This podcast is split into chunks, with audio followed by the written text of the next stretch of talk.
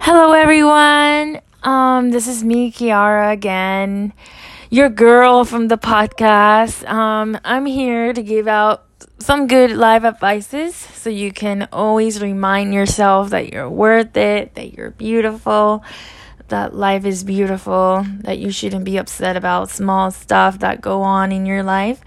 So I think that's very important too.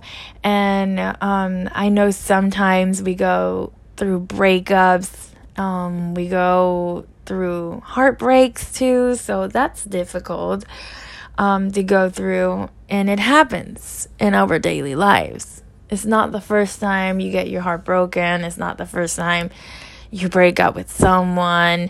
Um, but it teaches us in some way that that sometimes God takes toxic people away from us for a very good reason and I mean, you should think that that way, you know, instead of thinking it as a negative way.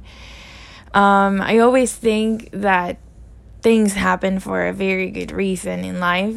So take it that way, you know, that something very positive is going to come out what you've been through. And that's how I see it. Every time I go through something difficult or I feel like I'm not making a very good decision or or something like that, I always think to myself like I I need to remind myself to be positive and always smile Always know that you have people around you that love you, that care about you whenever you feel down or depressed or you're dealing with anxiety. You have to know that you're worth it. Because if you don't know those things, then you're going to basically fall apart little by little. So it's always important to know that you have to stay strong and um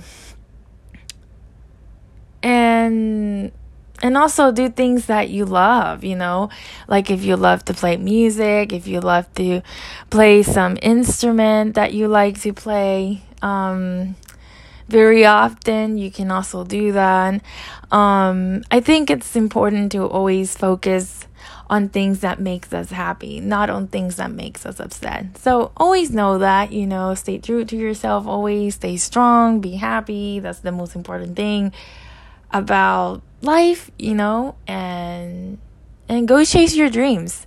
Because if you go after your dreams, that's that's that's wonderful. So that's all I wanted to talk about today. Something small, something that I've been thinking throughout the day to tell you guys. So thank you so much for supporting me on the on these sorry on these podcasts that I do every week. So have a nice night. I love you guys and I hope you guys have a nice day tomorrow. And just just remind yourself that tomorrow is a brand new day to start all over again.